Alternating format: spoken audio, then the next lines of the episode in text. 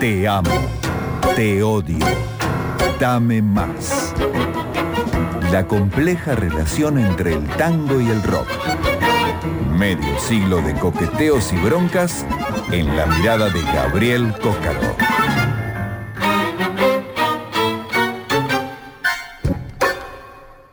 Así es amigos, y cuando han pasado 29 minutos de la medianoche estamos con Gabriel Cócaro que nos trae nuevamente un capítulo a propósito de esa tensa, interesante, profunda relación entre el tango y el rock. Buenas noches Gaby, ¿cómo andamos? ¿Qué tal Igna? ¿Qué tal Nina? ¿Cómo andan? Muy bien, contento de que vuelvas con la sección, hacía rato que no charlábamos del tema. Es verdad. ¿eh? Y yo no sé, creo que entre sección y sección debe haber por lo menos dos o tres tangueros que hacen cosas de rock y otros tantos rockeros que hacen cosas de tango. O sea, sigue ahí eh, la relación de amor entre el tango y el rock. Así que contanos qué nos trajiste hoy. Bueno, hoy traje para compartir con ustedes una grabación de uno de los compositores dentro del género del rock más distintivos, ¿no?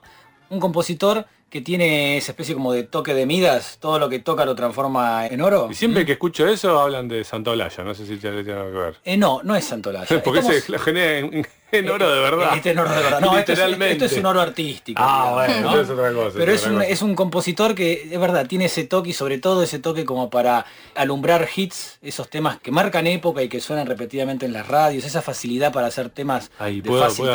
A ver, arriesgue. Ocho. Eh, ¿Andrés Calamaro? Exactamente. Vamos todavía. Ah, no Exactamente, el vale. Bien, salmón. Es verdad, es El verdad. salmón. ¿Cuántos hits que tiene?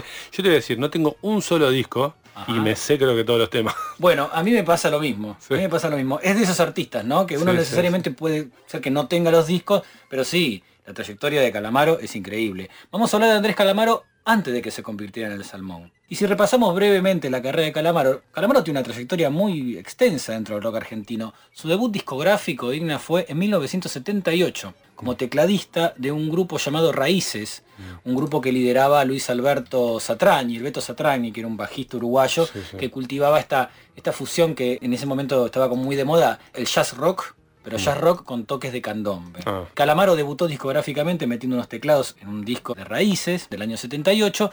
Luego tuvo varios proyectos porque siempre ha sido un músico muy inquieto que ha formado diferentes grupos, algunos no trascendieron en su momento, a principios de los 80 tuvo algunos intentos grupales con Zeta Bosio, con Gustavo Cerati, por ejemplo, antes de que ellos armaran Soda Stereo, ¿no? Pero la llegada de la popularidad para Calamaro fue cuando a principios de 1981 formó parte de una remozada versión de Los Abuelos de la Nada.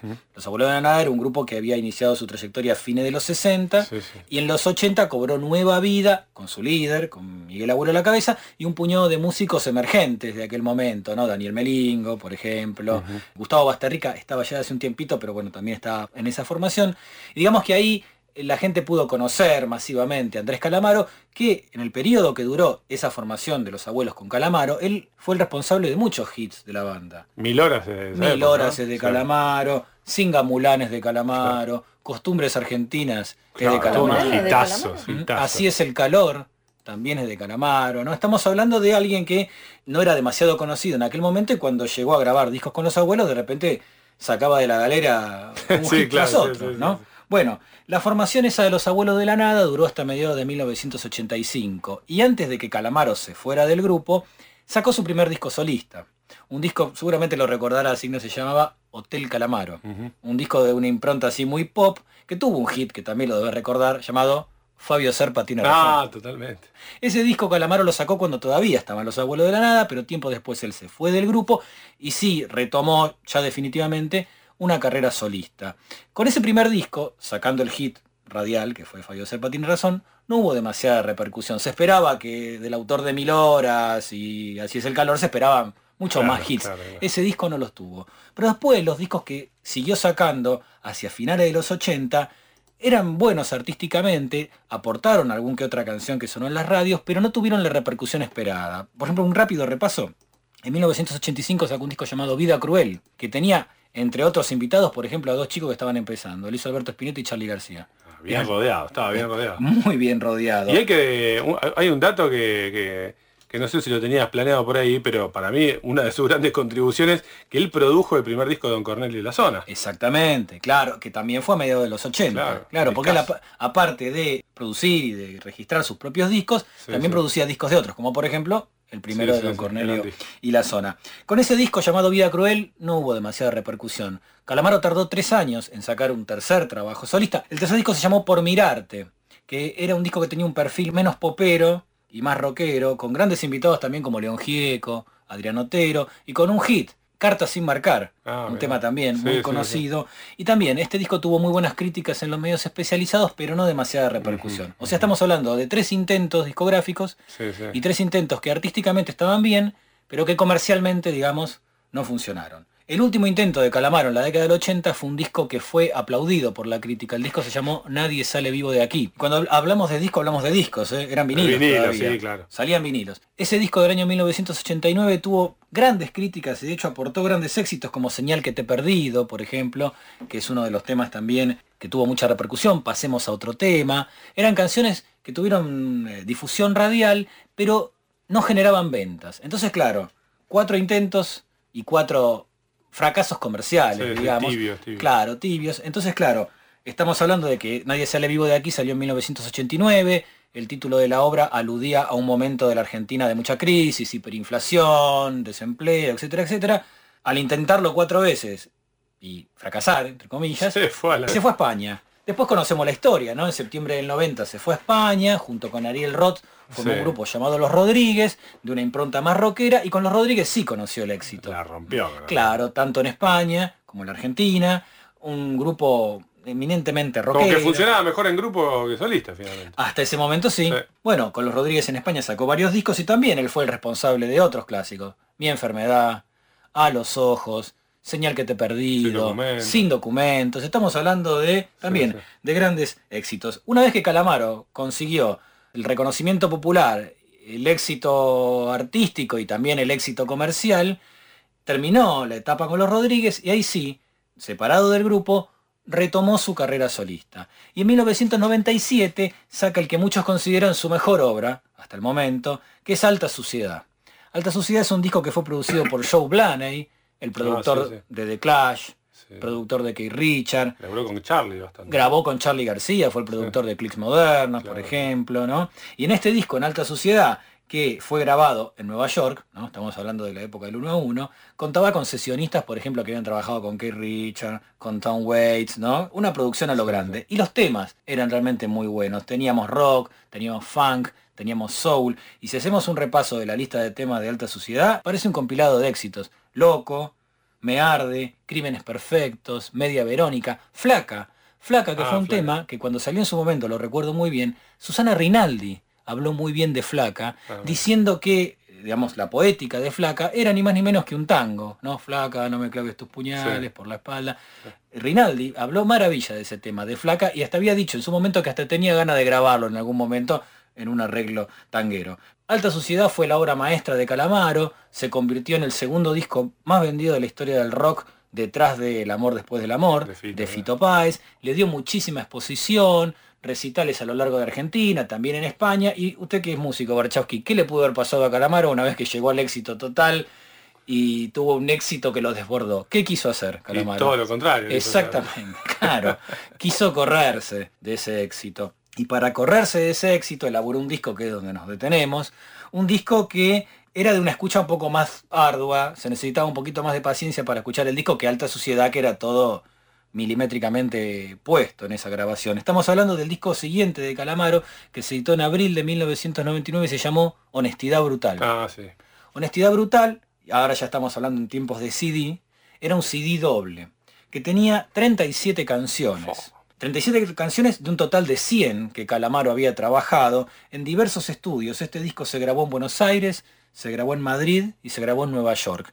Era un periodo muy intenso de Calamaro, intenso artísticamente, y también estaba pasando un periodo personal complicado, tenía problemas de pareja, se estaba separando de su pareja, y eso también, como pasa con muchos artistas, motivó a, a que grabara una obra un tanto atormentada, pero con grandes con grandes canciones. El productor fue nuevamente Joe Blaney y eran larguísimas sesiones donde participaron muchísimos músicos y las sesiones eran tan caóticas que cuando salió el disco, en el librito del disco, no figuraban los nombres de los músicos, quién había tocado en cada tema porque no se sabía. No se sabía exactamente bien quién. Pero más allá del descontrol, digamos, que significó la grabación del disco, es un disco muy interesante que tiene diferentes géneros musicales. Tiene bossa nova, tiene reggae, tiene blues, está Papo en un tema, justamente un tema llamado No va más, aparece el carpo napolitano compartiendo ese blues con Calamaro, tiene una samba, hay aires folclóricos en el disco, tiene un ska, donde aparecen los... Es como un sueño megalómano, digamos. Digamos que sí, hubo algún otro periodista que dijo que Honestidad Brutal era como una especie de álbum blanco de Andrés Calamaro, ¿no? Hablando del álbum blanco de los poquito exagerado, poquito ¿no? refiriéndose a que había variedad de estilos en el disco. había invitados de lujo, por ejemplo estaba el mismísimo Diego Armando Maradona, en una canción muy conocida llamado Maradona, un tema que también se difundió mucho. Dijimos que estaba Papo, que estaban los auténticos decadentes. Y bueno, recién te dije que había un montón de géneros musicales. ¿Y cuál es el género que faltaba? Y algo tiene que ver con el tango, espero. Exactamente. Y a falta de un tango, había dos tangos. ¿Dos? Vamos a escuchar uno nosotros, pero había dos. Uno era muy especial, era una versión nada más y nada menos que de Naranjo en Flor, pero que Calamaro había grabado nada más y nada menos que junto a Virgilio Espósito. Ah, mira qué bueno. Fue una de las últimas grabaciones que hizo Virgilio Espósito. Espósito falleció el 25 de octubre del 97. Este disco salió en el 99. Dijimos que el proceso de grabación fue bastante largo y caótico.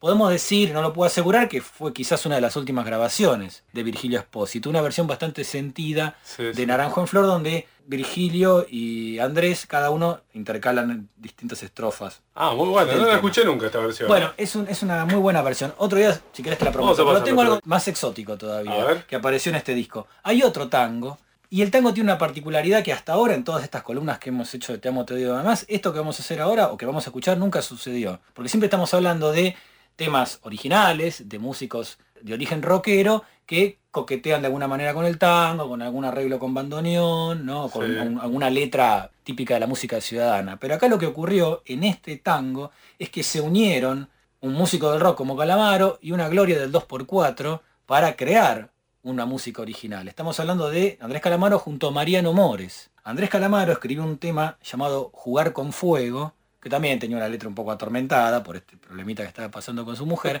Este y Calamaro fue el autor de la letra y el que le puso música al tango fue Mariano Mores. Tuvieron sesiones donde se encontraron, donde charlaron y llegaron a ese arreglo. Yo me encargo de la letra, vos te encargás de la música y esto fue lo que resultó de esa unión. A ver, vamos a escucharlo, dale.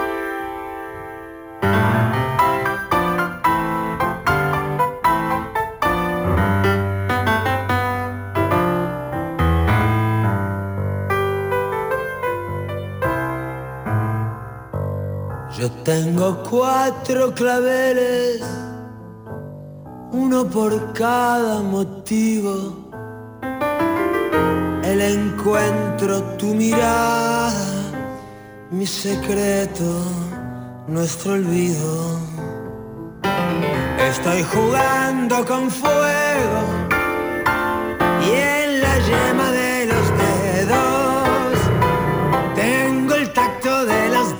tengo el tacto de las noches, tengo el tacto de los dos. Es inmoral sentirse mal por haber querido tanto. Debería estar prohibido haber vivido y no haber amado. Por eso, tirame un beso que sigo preso en nuestro encierro, jugar con fuego.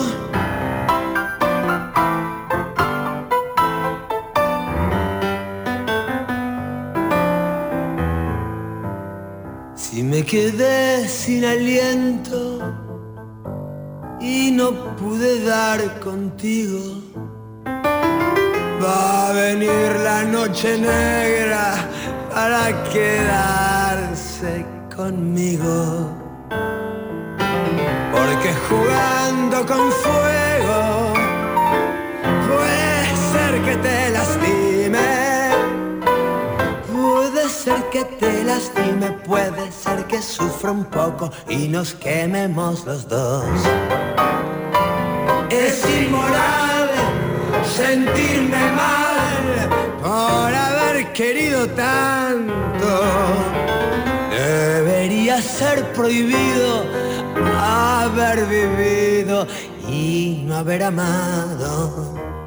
Por eso tiramos un hueso mm, que sigo preso de nuestro encierro. Jugar con fuego. Con fuego por un tango así. Y muy juntitos los dos.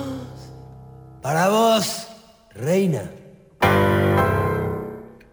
Jugar con fuego de Calamaro y Morés por Andrés Calamaro en la 2x4. No, deja la mano y Mariano Mores, ¿eh? a Mariano hacer Mores. justicia. Mirá vos, qué yunta, qué lujo que se dio además, ¿no? Un lujo Pero un, un ¿eh? tango hecho y derecho. Un tango hecho y derecho en coautoría con Mariano Mores. Y si navegan en YouTube, Sí. van a poder encontrar filmaciones donde Calamaro bueno. y Mores cantaron en vivo este tango. En los 90 esa sociedad funcionó un tiempo y este tango lo cantaron en vivo sus dos creadores juntos. Y bueno, fue uno de los tantos lujos que se dio Calamaro en este disco. Lo invitó a Maradona, lo invitó a Papo, a Virgilio Espósito y a Mariano Mores. Lo significativo de esto es que es la unión de dos compositores Sí, de géneros sí. La distintos verdad que sí es una rareza, total. Y después hizo un disco todo de tango como intérprete, ¿no? Eso fue tiempo después, Después, un disco llamado. Tinta Roja. Pero esto es un tango original. No, muy lindo, muy Una lindo. dupla Calamaro-Mores. Y para cerrar, un pequeño concepto que dijo Calamaro a propósito de la salida del disco en aquel momento. No todo el mundo estaba como deslumbrado por un disco doble, 37 canciones. Y a propósito del título, Honestidad Brutal, Calamaro dijo,